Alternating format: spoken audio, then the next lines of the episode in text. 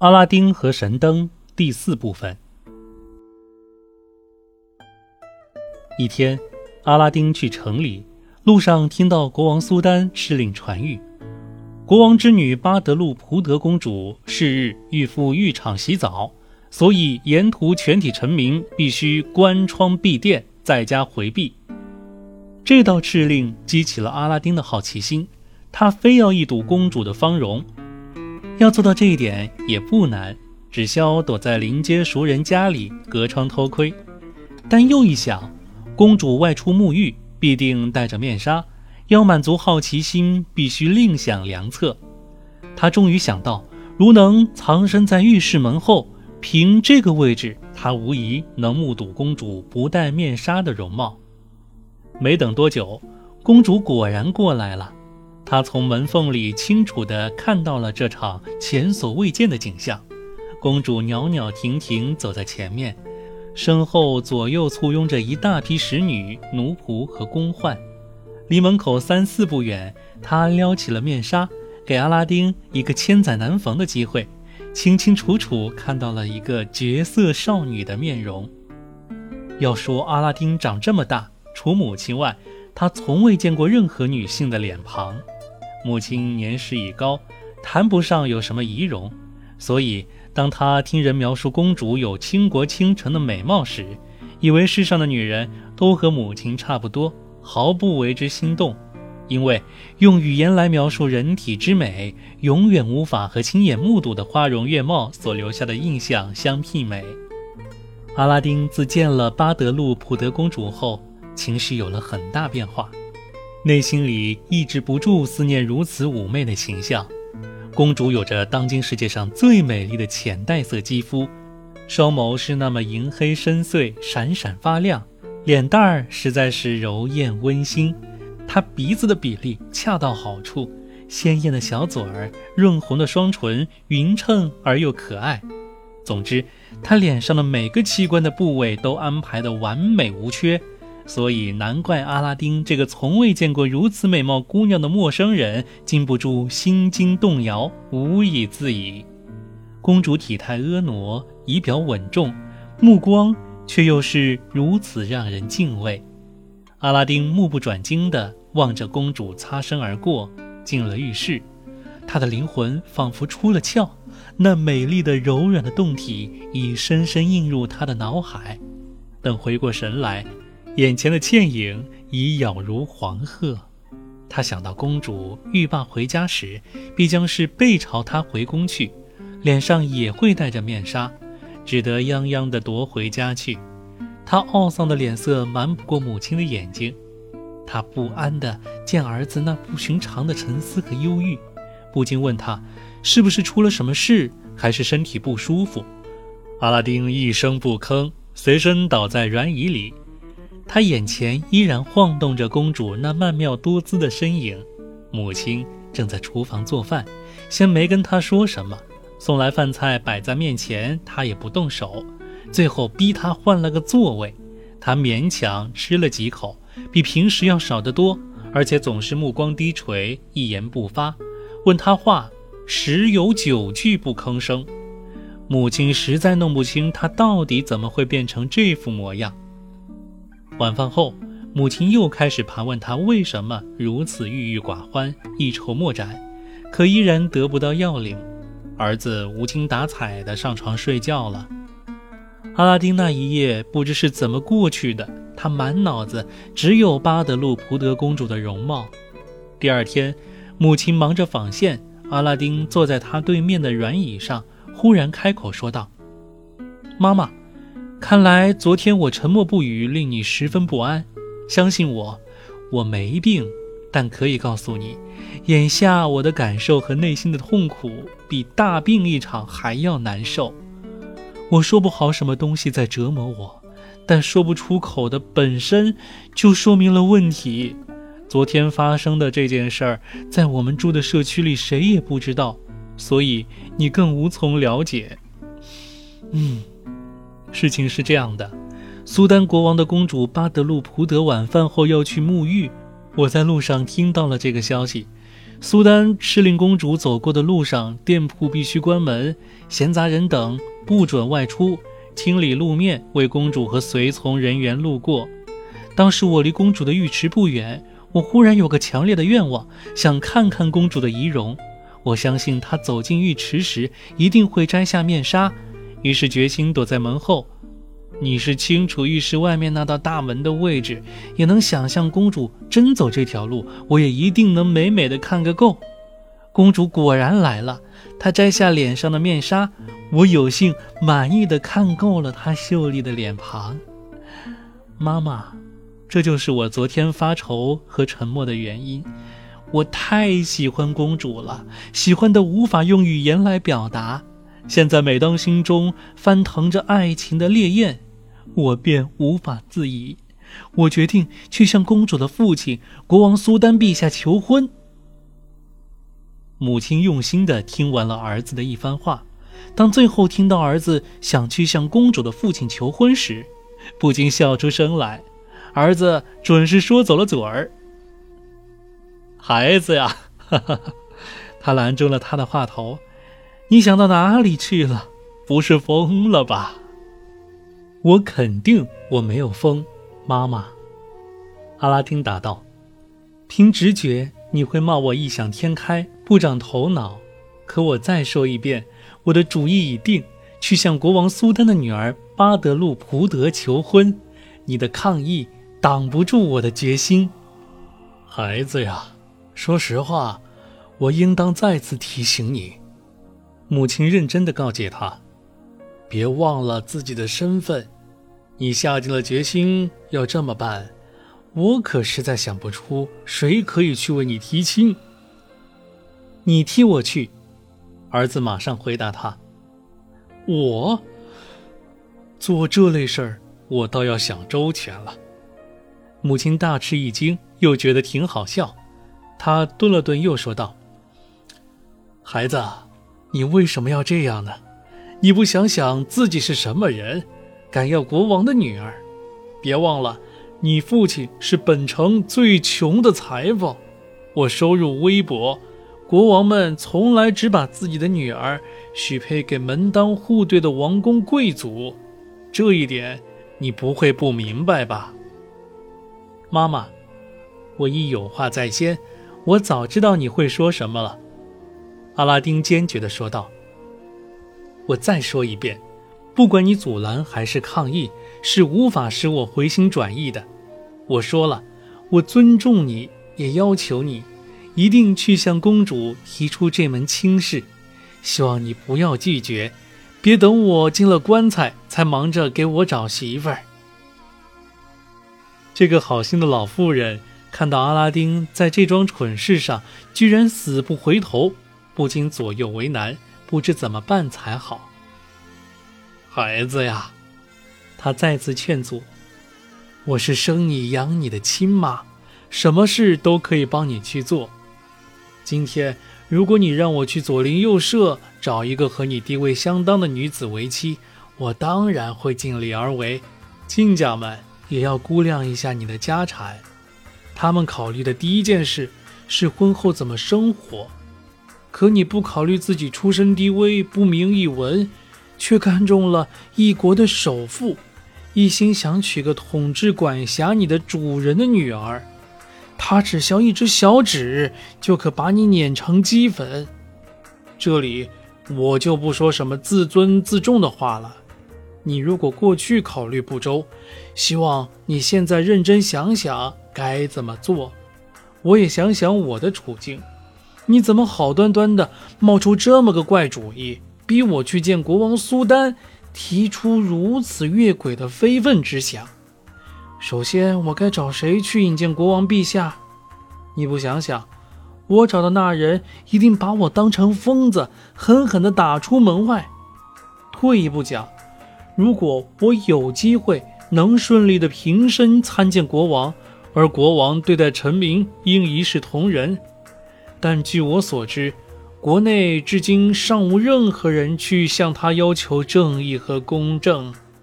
我也知道，他也能慷慨地给予某些人以庇护和恩惠，只要他认为这些人是名副其实的大人物。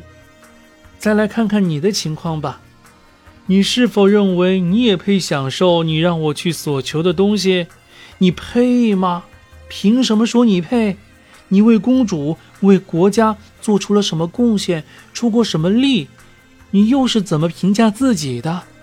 如果你连自己都无法证实足以获取此荣誉的价值，我又有什么脸面去索求？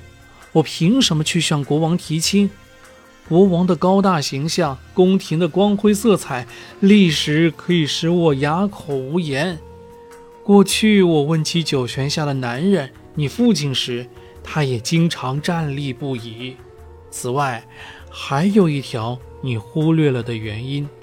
那就是有求于国王者，定当进贡礼物一份。有了礼物，以后即使由于某些原因其要求未获同意，也可以有人通知他。你备下了什么贡品？如你真有足以引起伟大君王侧目的礼品，你准备提出什么分量的要求啊？所以，我劝你认真考虑一下，你那异乎寻常的祈求。是无法实现的。阿拉丁冷静地听完了母亲苦口婆心的劝阻，权衡了他意见中的利弊，回答道：“妈妈，我承认，我想自作主张地达到我的目的，又比你仓促去向国王提亲，事先也没有采取合理的估计，确实十分鲁莽。这一切。”我求你千万别见怪，我想你也不必诧异。我激动之余未采取有效手段控制我冲动的感情，也无法在事情发生的起始就预料到追求幸福所必须要做的工作。我爱普德公主之深，是你无法想象的。我尊敬她，崇拜她，绞尽脑汁要娶她为妻，是我定下了的决心。我衷心感谢你的忠告。并把它看作是达到目的所迈出的第一步。妈妈，你说了面见陛下不带见面礼，似乎不合情理，而我也拿不出他要的东西。要说礼物，我同意你的意见，过去确实是忽略了这一点。至于你说的我拿不出他要的东西，妈妈，你不会忘记吧？我那天死里逃生后带回家的宝贝。那天我俩都把它看成是彩色玻璃球，今天我可以跟你说，它们都是无价之宝，送给一国之君再合适不过了。我常出入珠宝店，知道它们的贵重，你完全可以相信我的话。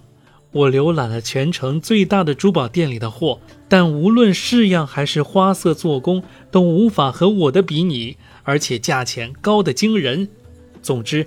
你我都明白，我们拥有的财宝的价值。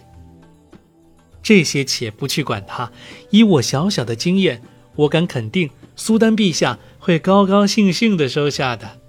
你不是有个大瓷盘吗？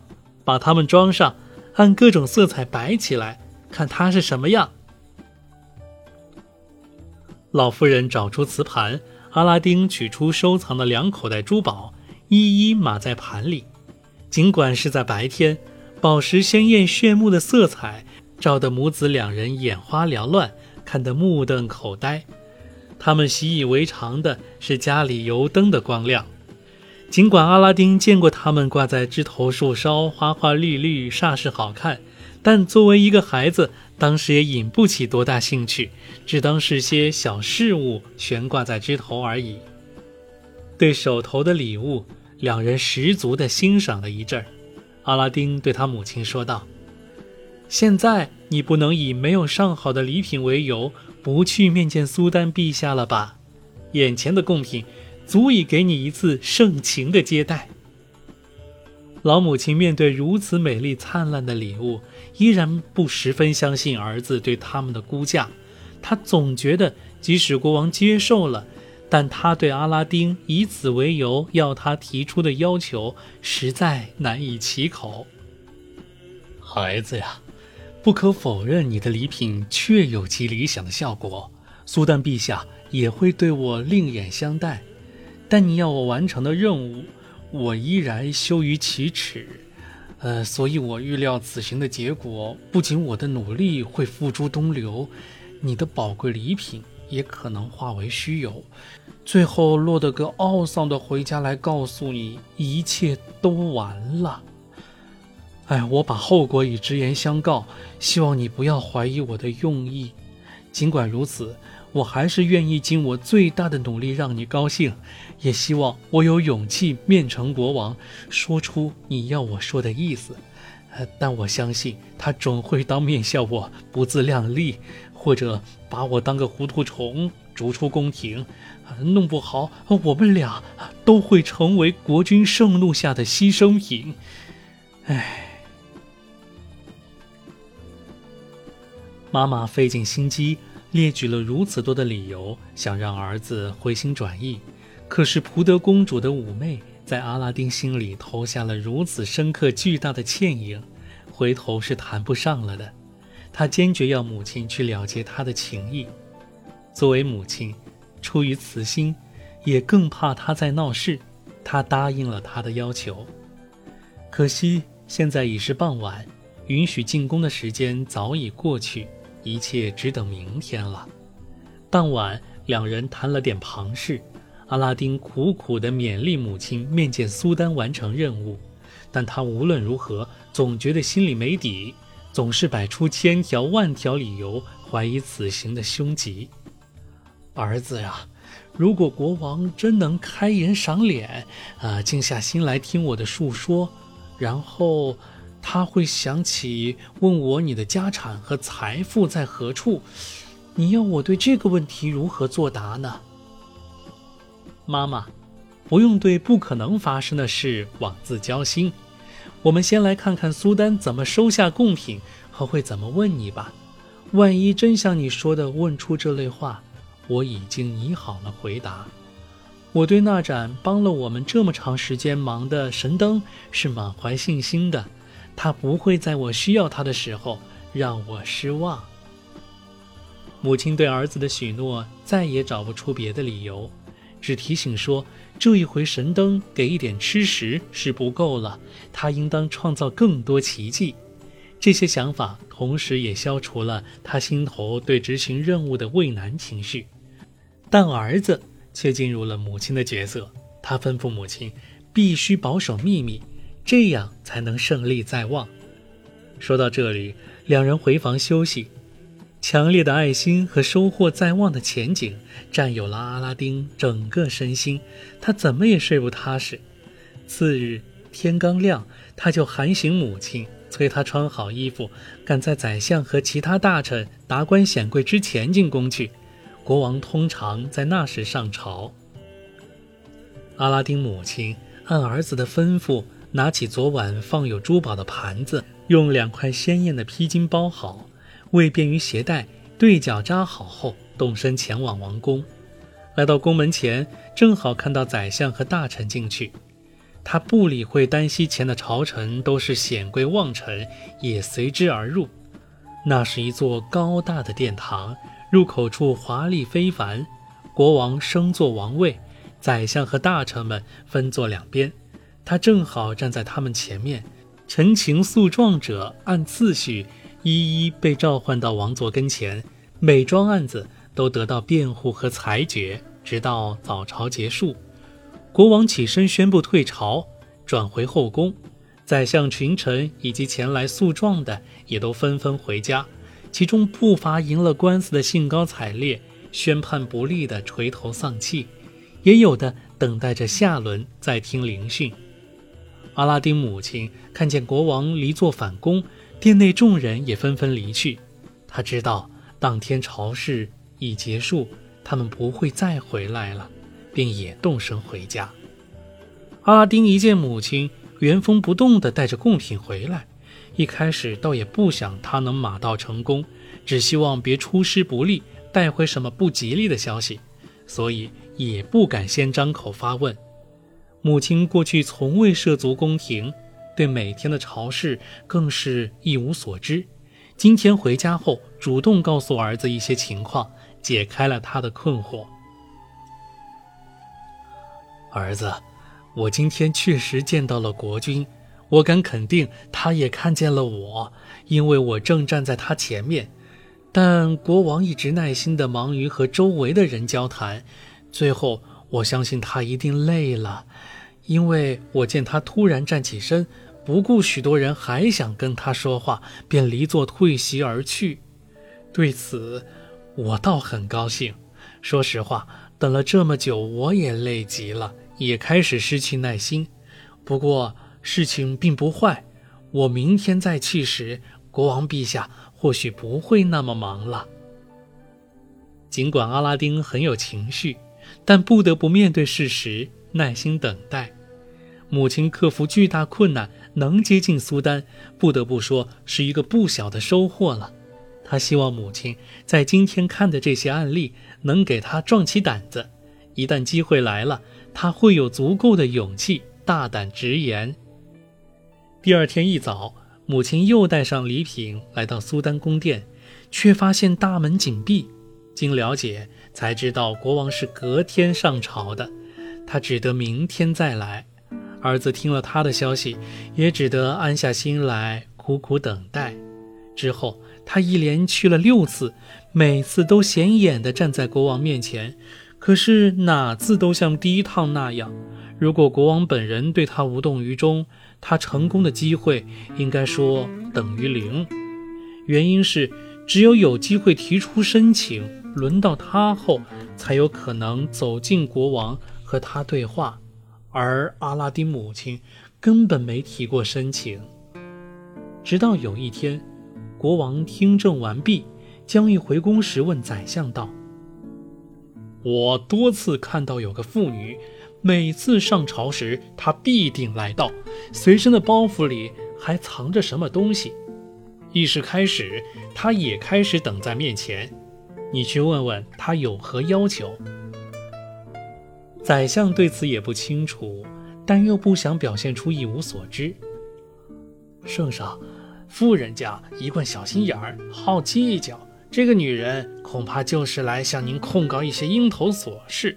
像有人卖了发霉的面粉给他等等，这些话却是搪塞不了国王苏丹。他吩咐道：“下次议事日，如果再看见这女人，叫她过来，我要听听她想说点什么。”宰相恭敬地执住苏丹的手，吻过后，把她放在自己头上，以示绝不将圣谕置之脑后。阿拉丁的母亲。每次进宫，站在国王面前，此时他的心里已不存在任何芥蒂。他怀着一个目的，尽自己绵薄的力量使儿子高兴。所以，当又一个议事日到来时，他像往日一样踏进殿堂，站在国王面前。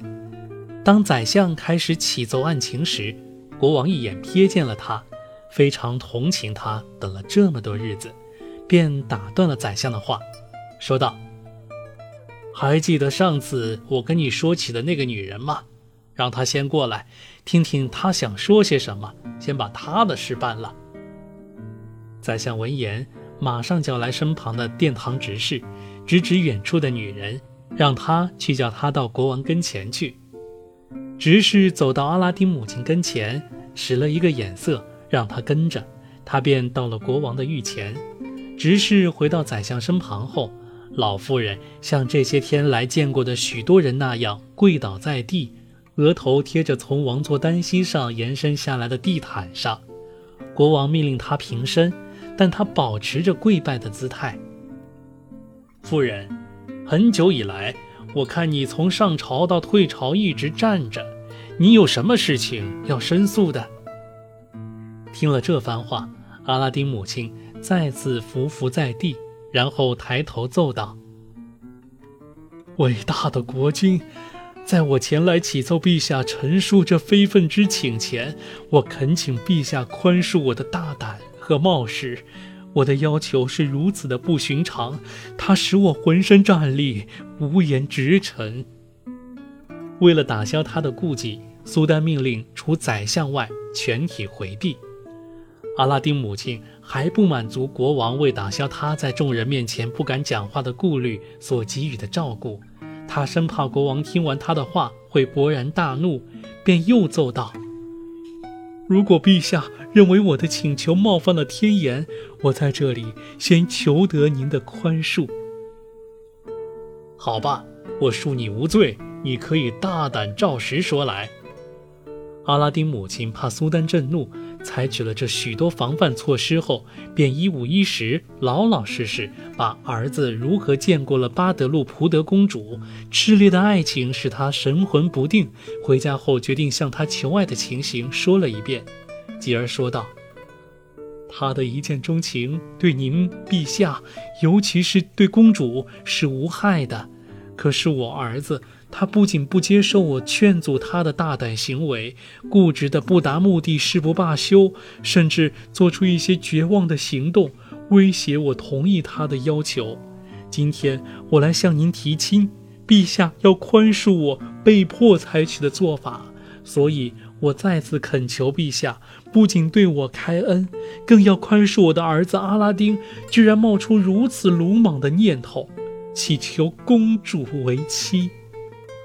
苏丹异常大度地听完了阿拉丁母亲的诉说，脸上丝毫没有愠怒的表情。在回答前，他先问包裹里带来了什么东西。阿拉丁母亲俯身解开搭扣，取出瓷盘，将贡品献给国王。故事说到这里，阿拉丁的母亲此时已经如了阿拉丁的愿，向国王提亲了。那后面的故事又会怎么样呢？国王见到了他所带的那些珠宝，会马上答应把公主许配给他吗？欢迎收听下一回《阿拉丁和神灯》第五部分。如果你喜欢我为你播读的《天方夜谭》故事，别忘了点赞、评论、转发，还有打赏哦。